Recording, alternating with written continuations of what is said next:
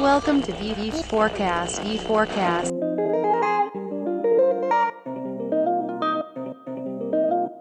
Bem-vindo a mais um V4Cast, aqui é Denner Lippert, seu host de sempre, fundador da V4 Company, e hoje é um episódio bem interessante, bem importante, no meu ponto de vista como gestor, onde eu quero falar um pouquinho mais sobre forecasting, um termo pouco conhecido no Brasil e muito pouco executado no dia a dia dos gestores. Eu acredito que ele seja extremamente importante porque é a ferramenta para prever o seu crescimento e o resultado da sua empresa daqui seis meses, um ano, três anos, cinco anos. e quem sabe até 10 anos. Eu gravei um vídeo lá no canal do YouTube da V4 Company, no Looking Ahead, aonde eu falava sobre como a gente planeja o crescimento do negócio aqui na V4 Company.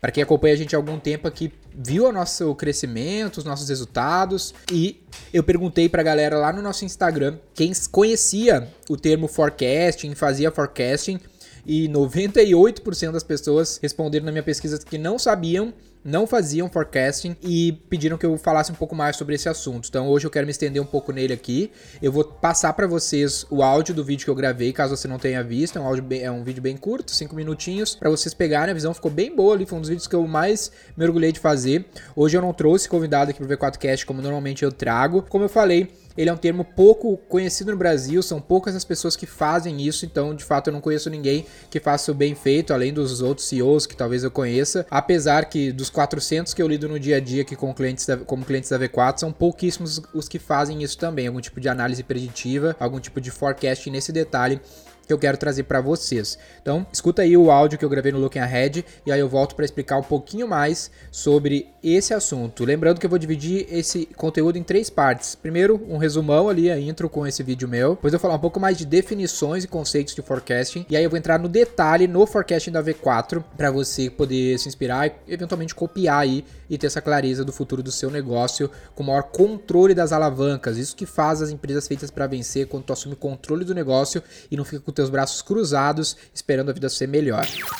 Quem acompanha aqui o quadro da V4 pode ver que esse tema, né, o Looking Ahead, visão de futuro e alto crescimento, a V4 é uma grande prova de ser skin the game nisso, porque se você botar nos nossos vídeos aqui e olhar dos mais antigos para os mais novos, como esse que eu estou gravando e você está vendo agora, você vê a nossa própria evolução como personagens aqui na comunicação ou até mesmo de infraestrutura da própria empresa, né? Os primeiros vídeos que a gente começou a gravar, a gente nem tinha escritório, gravava na rua, a gente foi para um escritório pequenininho, agora a gente está aqui no escritório de 800 metros quadrados, com mais de 100 Uh, escritórios associados espalhados pelo Brasil. Isso traz para nós um crescimento de cerca de três vezes ao ano, 300% ao ano de crescimento, pelo menos nos últimos anos. E hoje eu quero mostrar para você o framework que eu utilizo para fazer esse crescimento, para você ter um plano de negócio de alto crescimento. Eu pretendo manter esse crescimento ainda mais acelerado agora em 2020, 2021, independente de pandemia, porque eu tenho o controle das alavancas, anota aí as alavancas do meu crescimento. Depois manter um crescimento aí de 3, 2, 1.8 vezes ao ano nos próximos 5, 7 anos, que eu tenho bem planejadinho. Como que eu tenho isso planejadinho? Num simples Excel. Pega um Excel e começa a criar certas abas com certas linhas que eu vou falar um pouco aqui para vocês. Primeiro, modelo de crescimento do seu negócio. Obviamente isso varia, como que seu negócio cresce. Mas em linhas gerais, tu tem sempre alguns pontos que você tem que ficar atento. O primeiro deles é o custo de aquisição do seu cliente, o teu CAC. Quanto menor for o teu CAC, melhor. Por quê? Tu vai criar uma linha na tua planilha investimento, investir mil. Quanto que é meu CAC? Meu CAC é 100. Quer dizer que 100 dividido ali por mil, eu vou ter 10 vendas. E se no segundo mês eu investir 2 mil e manter esse mesmo CAC, eu vou ter o dobro de vendas. Se eu investir 3 mil e ter o mesmo CAC, eu vou ter o triplo de vendas. E assim tu começa a projetar isso no longo do tempo. Quanto que tu vai investir ao mês, quanto que tu vai ter de CAC baseado nos teus dados e projeções que, de controle de custo de aquisição, e aí você vai tendo o resultado de receita. Como que a receita se comporta no seu negócio, né? Ela entra tudo de uma vez, é um produto com baixa frequência, mas alto valor, ou você tem baixo valor, baixo ticket, mas tem alto lifetime, né? High LTV, que vai trazer um fluxo de caixa ao longo do tempo para o seu negócio. Isso você tem que analisar e projetar na sua linha de receita para entender o seu fluxo de caixa de receita. Porque muitas vezes o CAC ele é 100 reais, mas o cliente traz 90 no primeiro mês. Ou seja, você tem um fluxo de caixa negativo. Mas se ele traz 90 todos os meses por 14 meses, é muito bom esse modelo de aquisição, porque no lifetime você tem uma alta lucratividade. Faz sentido para você?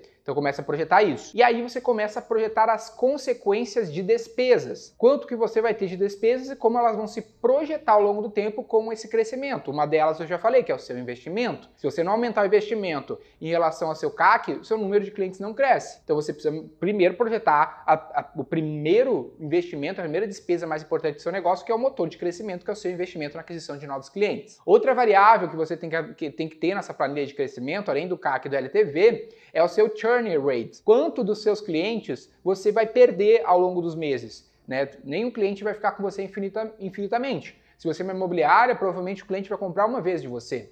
Se você é um produto de assinatura, talvez você perca um cliente a cada 12 meses, o cliente a cada 12 meses tem um churn, seu churn vai ser na casa de 4, 5% ao mês em cima da sua base, conforme a base cresce, esse churn diminui, você vai projetando isso numa linha de Excel para ter clareza dessa perda de clientes. Com o passar do tempo e entendendo mais e mais indicadores, a minha vida hoje como CEO da V4 é basicamente forecasting, é basicamente fazer essa planilha, deve ter hoje umas 10 abas, cada uma infinitas linhas pra, e colunas para planejar os 7 anos de V4 Company e a gente vem conseguindo alcançar os, os resultados que a gente tem alcançado baseado nisso. É que nem esse escritório que a gente construiu agora. É um escritório de 800 metros quadrados, comporta pelo menos 200 pessoas. A gente não tem 200 pessoas trabalhando na matriz, mas por que, que a gente construiu já um espaço para esse tamanho? Porque a gente sabe que vai precisar dessas pessoas nos próximos seis meses. Então não adiantava eu mudar para um escritório de 400 metros quadrados que ia me dar suporte para os próximos seis meses e eu teria que fazer uma nova mudança. Então, uma decisão de negócio baseada nesse forecast, nessa planilha de planejamento,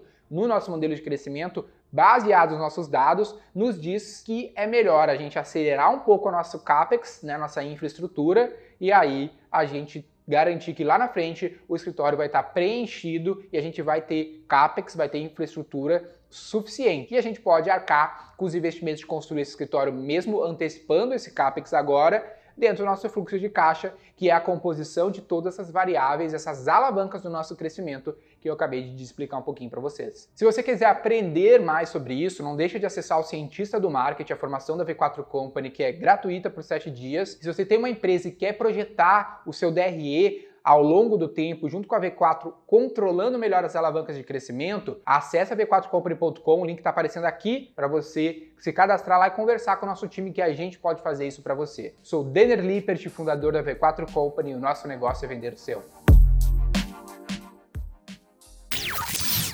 Então, forecasting, pessoal, F-O-R-E e cast igual podcast. Até poderia ser o nome de um podcast, forecasting. É um termo bem popular, né? Tu tem ele com ING ou CNG, mas significa basicamente tu prever, né? Uma previsão, uma, uma fórmula estatística para te tentar prever estimar em situações de incerteza, que é basicamente o dia a dia de um negócio, uh, é estar dentro de um modelo de incerteza. Com a evolução até do Business Intelligence, a gente tem falado um pouco mais sobre análises preditivas, que não deixam de ser essa questão do forecasting. Então, um forecasting, ele pode ser, por exemplo, um forecast de vendas, mas também pode ser o forecast de todos os economics do teu negócio, desde a venda, o impacto disso, passando pelo churn, como eu falei no vídeo, indo até as tuas despesas, crescimento de headcount, de capex, tudo isso pode estar previsto no teu forecasting, como está previsto no meu, e eu vou falar um pouco mais disso logo mais aqui com vocês. Tem um artigo que eu vou deixar na descrição desse podcast, se a gente lembrar, que é da Harvard Business Review, que ele fala How to Choose the Right Forecast Technique que é um podcast, é um artigão sobre um pouco mais sobre forecasting, que eu acredito que vale a pena vocês darem uma conferida, mas os highlights são. Uh, eu vou passar por todos os highlights aqui ao longo da nossa conversa, mas primeiro a gente tem que entender qual é o propósito do, do um forecast, né? Para que, que a gente faz ele. É um dos pontos que eles até abordam no, no artigo, que é basicamente para a gente entender o futuro desse negócio e que ação eu vou tomar no presente para chegar nesse futuro. Por exemplo, para quem acompanha a gente nos outros canais, né, no, no YouTube ou no Instagram, vê que a gente mudou de escritório para um escritório bem grande aqui de 800 metros quadrados. A gente estava num contorno de 100 metros, então a gente foi para um com oito vezes mais espaço, fora os nossos escritórios independentes que estão espalhados pelo Brasil e que são mais de 90 atualmente. Por que, que a gente tomou essa decisão de a, investir em CAPEX, né, em infraestrutura e obviamente OPEX também? Vou falar um pouco mais sobre esses termos, porque a gente consegue prever que isso é necessário. E a gente tem acertado bastante nisso. Até ontem eu tava aqui conversando com, com o pessoal aqui do nosso time de growth, que a gente tá virando quarter, né? Tô gravando esse, esse podcast na, no fim do segundo quarter de 2020, entrando pro primeiro pro terceiro quarter, e a gente tava fazendo nosso plano de mídia baseado nesse forecasting. Então a gente tem lá um forecasting que eu vou falar um pouco mais, aonde a gente tem uma meta de crescimento ali de torno de 15% do nosso é, eh, GMV lá na, na ponta.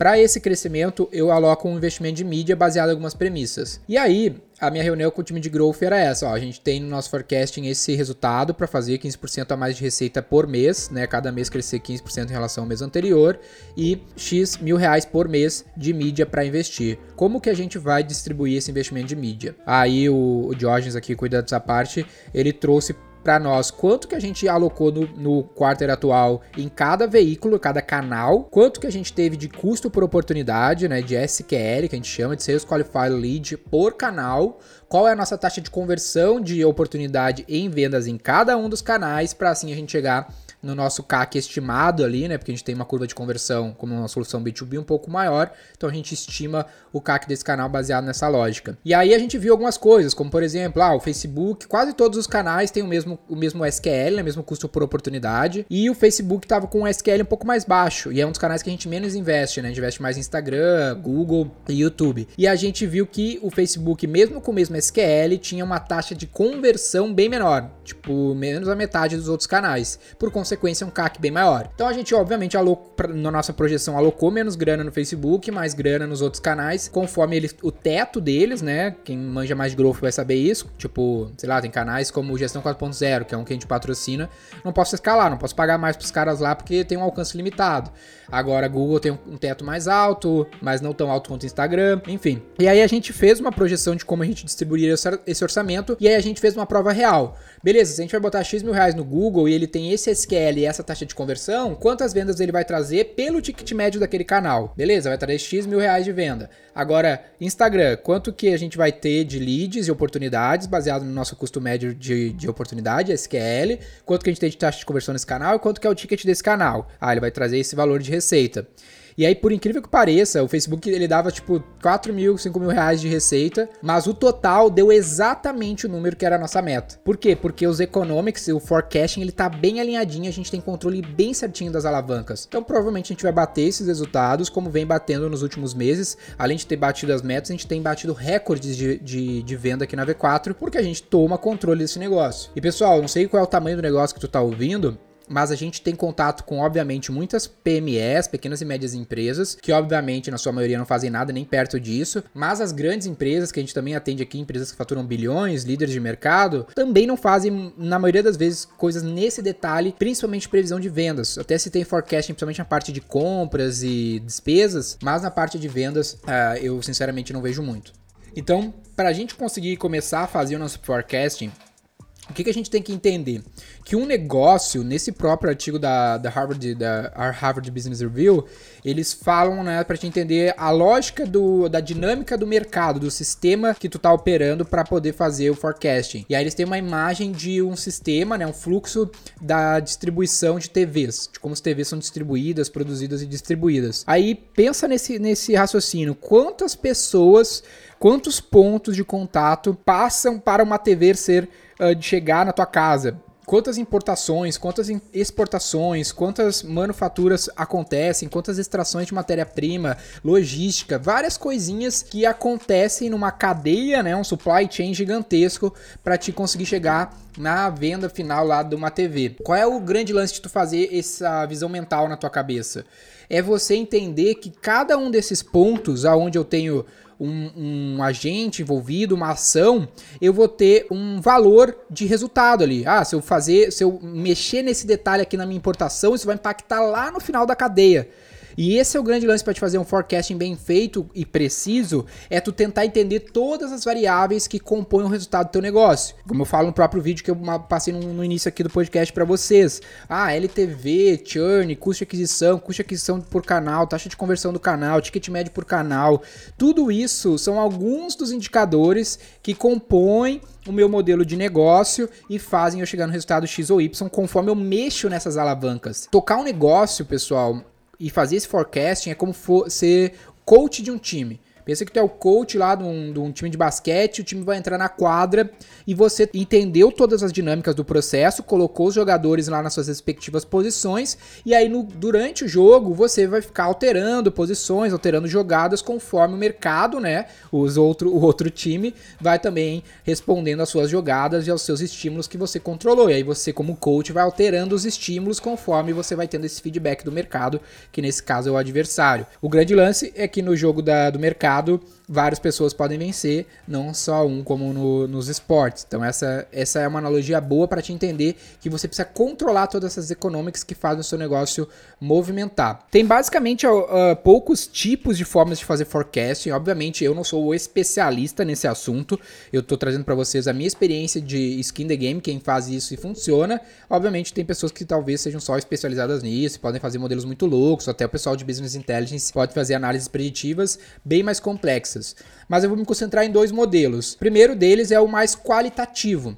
Pensa que tu tá fazendo forecasting de um modelo de negócio ou de uma unidade de negócio que tu tem pouco histórico. É basicamente essa a diferença. Tu tem pouco histórico, ele vai ser qualitativo. Ele vai ser baseado em premissas, em benchmarking, em pesquisa e referências para te conseguir fazer essas projeções. E o outro modelo, ele é mais quantitativo ele é mais baseado em dados, né, que eles chamam de time series analysis, ou uma análise preditiva baseado em dados históricos. Eu até costumo dizer que a diferença para uma planilha que aceita tudo para uma análise preditiva é os dados. A planilha que aceita tudo, ela está muito baseada em desejo e a análise preditiva, um bom forecasting, está baseado em dados. Então, quanto mais dados tu tiver do teu modelo de negócio, mais tu vai conseguir fazer uma projeção bem interessante. E um lance legal que esse próprio artigo do, do Harvard Business Review fala é sobre tu considerar o ciclo de vida do produto no teu forecasting, que é um lance que a gente fala lá no Cientista do Marketing, a formação da V4 Company.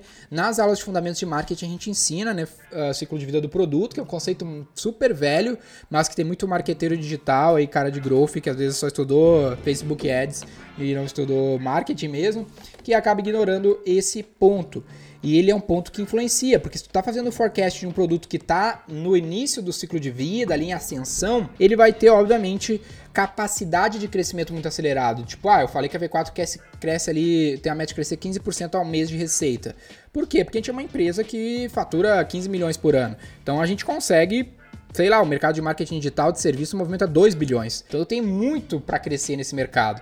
Agora, se eu já faturasse, sei lá, um bilhão, talvez fosse mais difícil, já estaria numa fase mais de maturação e tudo mais, não conseguiria entregar essa mesma taxa de crescimento. Mas hoje, os meus economics, meus indicadores do passado mostram isso e o meu ciclo de, de vida do produto também mostra isso. Agora, dependendo do produto que tu tá, do mercado que tu tá, não pode não ser essa realidade. Aqui, agora então, eu queria falar um pouco dos economics da V4 em si, do nosso forecasting. Eu tenho, cara, muitas abas aqui nessa planilha, mas eu tô olhando para minha planilha resumida, onde eu tenho os indicadores de 2020, 2021, 2022, 2023, 2024, 2025, 2026. E os indicadores que eu tô vendo ali é meu GMV, né? Quanto que é minha rede fatura, meu gross, gross merchandise volume, que é tipo quanto que a minha rede fatura, como a gente é uma rede, né? É importante que a minha rede fature mais. Quanto que a V4 fatura, quanto que eu tenho de lucro líquido, quanto que eu tenho de lucro líquido sobre o meu GMV Uh, meu EBITDA, meu caixa acumulado e meu valuation baseado na mesma lógica que eu tenho aqui. E embaixo eu tenho minha taxa de crescimento de mês a mês, de, de ano a ano no caso. E depois eu tenho abas com todos os meses de todos esses anos projetando cada um dos indicadores que compõem esse, resultado. Então, o que, que eu tenho aqui, por exemplo, em 2020, a expectativa é crescer 2,3 vezes. A gente já está crescendo mais de 3 vezes, mesmo do, durante o Covid, isso é um lance interessante também. E no Covid a gente caiu 30% do nosso GMV num mês e a gente recuperou ele no outro mês. E agora, em junho de 2020, a gente já está com um crescimento acumulado de cerca de 60% desde o início do ano. Então, até o final do ano, a gente provavelmente vai entregar esse crescimento aí de 2,3 vezes, se não mais. Para 2021, a gente espera 6 vezes de crescimento, para 2022 2.3 vezes, para 2023 1.7 vezes, 2024 1.4, 5, 1.45 e 2025 1.40, 2026 1.2. Então tu vê que esse número começa, não é um número simples que eu só coloquei quanto eu quero crescer, ele está baseado em vários indicadores. Por exemplo, meu, eu tenho uma aba aqui nessa, nessa planilha que é meu modelo de sustentabilidade, aonde eu tenho quantos clientes eu tenho na primeira linha, né? E embaixo eu vou ter quanto eu tenho de churn. desses, desses respectivos clientes. Daí eu vou ter quantos quanto que é a minha meta de vendas, que ela é basicamente uma taxa de crescimento que eu, que eu quero fazer, que é, por exemplo, eu já quis fazer 20%, no, nesse quarter eu quero fazer 20 e poucos, e aí eu vou crescendo essa taxa, uh, eu vou reduzindo essa taxa de crescimento ao longo do tempo, porque eu sei que eu não vou conseguir ter tanto espaço de crescimento, tem outras implicações nesse crescimento acelerado. Uma delas é o que? Essa taxa de churn é interessante, pessoal, porque eu falo também no início do podcast, eu considerar ela porque ela vai impactar na minha receita total do próximo mês. Então, minha receita total do próximo mês, ela é uma taxa de crescimento X. Na verdade, como que eu faço? Eu projeto minha taxa de crescimento, por exemplo, ah, vou faturar 1 milhão nesse mês, no mês que vem eu quero faturar 1 milhão e 200. Para eu faturar esse 1 milhão e 200, eu tenho uma meta de vendas que ela é a, esse valor, essa, esse delta desse crescimento mais o meu churn. Então eu preciso repor todo o meu churn e buscar a diferença entre o meu faturamento atual mais o meu churn mais a diferença para alcançar esse crescimento. Aí beleza, como que eu vou fazer isso? Aí eu tenho o meu forecasting de vendas. Eu sei que o meu CAC ele gira na casa de mil e poucos reais. Então, para cada venda, que nesse exemplo aqui de mês de julho de 2020, precisa ser 139 vendas. Então, baseado no meu CAC aqui, eu, baseado em toda essa lógica que eu mostrei anteriormente, ele me diz que eu tenho que fazer 139 vendas para conseguir o meu crescimento, mais a co cobrir o meu churn. Então, para isso, eu vou precisar investir 152 mil reais de mídia, que é o meu número de vendas necessárias para atingir aquele objetivo, vezes o meu CAC histórico médio que eu tenho de mil e poucos reais. E um lance interessante, ao longo dos anos eu vou aumentando esse CAC. Por quê? Porque quando tu começa a escalar a mídia, tu começa a, a aumentar teu custo de aquisição naturalmente. Não vai conseguir ter canais que vão sempre representar o mesmo valor. Então, como eu estou fazendo uma análise, obviamente, o mais pé no chão possível, também considero um aumento de custo de aquisição do cliente, para eu ver se mesmo alocando mais grana em mídia, eu consigo continuar rentável, que é o meu resultado final. Depois disso, eu tenho o meu forecasting de headcount, de pessoas. Se eu vou ter X vendas que eu tenho que fazer, quantas pessoas eu preciso no time de qualificação, por exemplo? Aí eu tenho uma, uma, uma conta aqui, que eu pego o número de vendas que eu tenho que fazer no próximo mês. Então vamos dizer assim, eu tô falando aqui, tô olhando pro próximo quarto, né? Terceiro quarto de 2020. Pego aqui, ó. Na minha linha de MQR, que é o Marketing Qualified Representative, ali o qualificador, eu olho naquela linha de julho da, do MQR, coluna de julho, linha do MQR, eu vou olhar quanto eu preciso vender em agosto para projetar quantas pessoas eu preciso ter em julho. Por quê? Porque eu tenho o ramp up do, do, do indivíduo. O indivíduo demora para ficar pronto para performar em alta escala. Aí o que, que é a minha. Qual é a minha fórmula aqui? Eu pego o número de vendas que eu tenho que fazer no próximo mês, multiplico por 9,5, que é mais ou menos o número de leads que a pessoa precisa atender para trazer uma venda, né? Divido por 400, que é o número máximo de leads que uma pessoa precisa ter. Então, nesse caso aqui, eu preciso fazer 173 vendas. Para cada 173 vendas, eu vou precisar de 9,5 leads. E aí eu divido isso por 400, que é o máximo de leads que uma pessoa consegue atender, para ele me dar quantos, quantas pessoas eu preciso nessa posição, que nesse caso é 4. Então, hoje eu tenho 3. E eu sei que mês que vem eu preciso ter quatro. Então, meu time de hiring lá de contratação tá atento que no próximo quarto ele precisa contratar uma pessoa em julho, outra pessoa em agosto e outra pessoa em setembro, porque esse forecasting prevê que é necessário ter essas pessoas nessas respectivas posições, por exemplo, de MQR. Na posição de vendedor, de closer, eu tenho a mesma coisa, só que respeitando os economics daquele, daquela área, que é o quê? Um teto de MRR. Quanto um vendedor consegue vender? Ah, ele consegue vender 67 mil. Então, se no mês de agosto eu preciso vender 400 mil, eu divido 433 mil, por exemplo, eu divido esses 67 mil, que é o máximo que um vendedor vai vender, pelos 433 mil. Aí vai me dizer quantos vendedores eu preciso ter. Eu preciso ter 6. Hoje eu tenho 5. Então eu preciso ter 6 em julho, porque em agosto eu vou precisar dessa pessoa performando em, uh, em alta performance. Em agosto eu vou precisar contratar mais dois, porque estou pensando lá em setembro já. E em setembro eu precisar contratar mais dois para fechar em 10, porque lá em outubro eu vou precisar vender um equivalente que é necessário ter essas 10 pessoas. Então, por exemplo, meu time de vendas, nesse, nesse contexto, ele vai de 12 pessoas que tem hoje para 23 pessoas até o final do quarter. Então, por isso que eu investi em CAPEX para ter infraestrutura para ter essas 23 pessoas. Então, lá na minha linha de despesas de infraestrutura, de CAPEX, né, eu tenho lá um valor para cada contratação de infraestrutura necessária, uma projeção de escritório e tudo mais, considerando esse aspecto. E aí eu tenho uma projeção da remuneração dessas pessoas. Aí eu tenho todo um outro cálculo que eu faço quanto um vendedor me custa em alta performance, e aí ele pega essa linha de número de pessoas e traz lá para minhas despesas de time de vendas. E aí eu consigo ter uh, um forecasting do meu resultado final, mesmo escalando esse time. Para vocês terem uma noção, a gente tá com uh, ah, 11 pessoas no time de vendas e o meu forecasting diz que eu vou ter que ter 38 até o final do ano. Então, eu vou já tá isso alinhado com o meu time de hiring, de pessoas para contratar. Tenho infraestrutura exatamente para isso. Eu tenho 40 e poucas posições aqui no escritório novo para o time de vendas para eu conseguir entregar esse resultado. Isso eu estou falando basicamente do meu forecasting de vendas de um dos meus produtos. Eu ainda tenho alguns outros produtos e fora outras áreas. Quando eu trago novos clientes, por exemplo, eu também tenho que ter, obviamente, um, uma projeção de churn, como esse churn vai se comportar, né? Se ele vai diminuir ou aumentar, qual é a probabilidade de ele aumentar ou diminuir com o crescimento de clientes. E, obviamente, eu quero diminuir esse churn.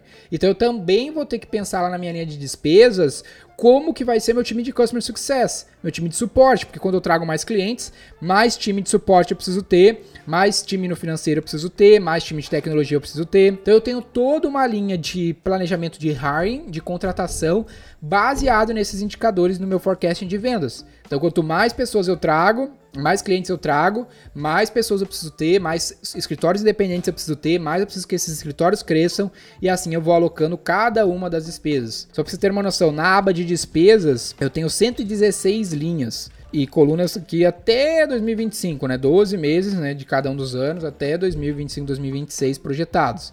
Porque eu vou vendo como cada um indicador se comporta. Por exemplo, ferramenta. Se eu vou crescer muito o time, eu vou ter custo maior de ferramenta. Então eu tenho um, um, uma conexão da minha linha lá de pessoas com a linha da ferramenta X, quanto que a ferramenta custa e quanto que ela vai custar ano que vem. E aí assim eu vou analisando a rentabilidade do modelo de negócio no longo prazo. Principalmente que a gente está num negócio aonde eu tenho diferentes linhas de receitas que elas se comportam de maneiras diferentes. Por exemplo, o meu resumo aqui diz que a minha, minha receita hoje ela tá 36% num produto, 26% no outro e 36%, 36% no outro. Em 2025 ela vai ser 79% um produto que é meu produto mais rentável, né? Então, se, e obviamente a minha rentabilidade ela cresce muito. Minha rentabilidade hoje está numa casa aqui de 19%. E em 2026 ela vai chegar numa casa de 54%, né, de EBITDA. Por quê?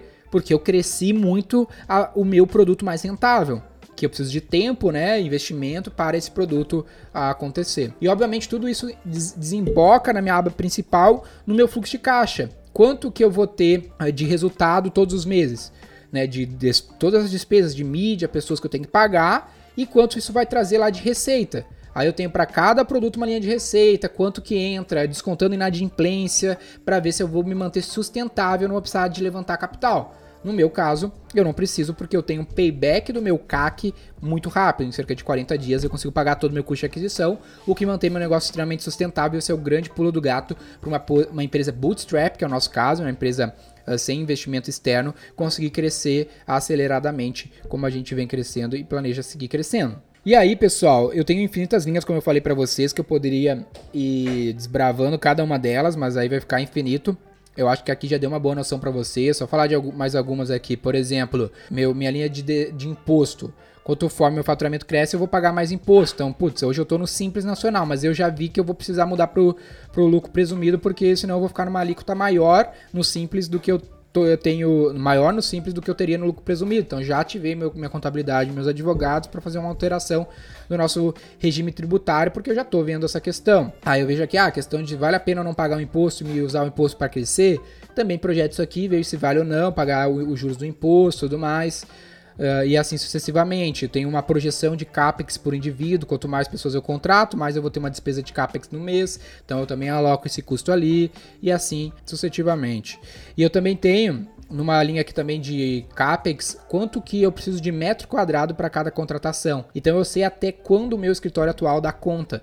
Né? E eu, como eu vi, o meu escritório, por exemplo, uh, uh, passado ele já não dava conta e eu precisaria, por exemplo, de 300 metros quadrados esse ano. Só que em maio do ano que vem eu já ia precisar de 800 metros quadrados. Então eu pensei, putz, eu não vou mudar para um escritório de 300 metros agora, se maio eu vou ter que mudar de novo. É melhor eu alugar um com uma negociação legal e tudo mais. Tenho caixa para fazer esse investimento de infraestrutura, consigo alguns, algumas condições de pagamento com os fornecedores diretamente e eu vou ter o escritório já sem ter que fazer uma nova mudança que dá uma puta dor de cabeça. Aí eu aloquei aqui no fluxo, bah, vai dar certo. Meu OPEX também, que isso impacta no OPEX, né? Tipo limpeza, condomínio, esses aspectos, luz. E vejo se ele vai se manter rentável mesmo tomando essa decisão agora, se eu seguir, obviamente, meu forecasting de vendas e os resultados ali uh, de receita. E assim foi, assim a gente tomou essa decisão e é isso que a gente fez e tem funcionado. Bom, pessoal, espero que não tenha ficado muito complexo. Outro detalhe é que você pode até manipular, uh, manipular não, é projetar os salários dos seus principais executivos, como você como sócio, como CEO uh, e dos outros líderes da sua empresa, uh, projetar com eles, ah, cara, quanto tu quer ganhar em 2022? Se a gente for bater tal resultado, eu consigo te pagar 4, 5 vezes mais do que tu tá ganhando. Dentro desse modelo, vocês conseguem fazer essas projeções. Lembrando que isso muda praticamente todos os dias. No meu dia a dia hoje, como CEO aqui da V4, é basicamente olhar para esse negócio. Todos os dias eu estou em cima, todos os dias eu dou uma mudada, algum indicador ali que altera, alguma estrutura de time que altera, modelo de remuneração que altera, e eu vou vendo que impacto isso traz nos nossos uh, economics, nesse forecasting de longo prazo. Eu acredito que esse assunto seja extremamente importante. Se você ouviu até agora, provavelmente você sabe algo que, cara, nem 2% dos empresários do Brasil têm noção e estão acompanhando, e eu acredito que isso seja game changer para o seu negócio, como tem sido para nós e para os negócios de alto crescimento que a gente acompanha aqui. Se você curtiu esse modelo, não trouxe ninguém para discutir comigo, quis falar um pouco sobre esse assunto que eu julgo muito importante, me manda um feedback lá no perfil da V4 Company, arroba V4 Company no Instagram. Manda sua dúvida também, que a gente pode discutir um pouquinho mais sobre esse assunto. Espero que tenha sido útil. Eu sou Denner Lippert, fundador da V4 Company e o nosso negócio é vender o seu.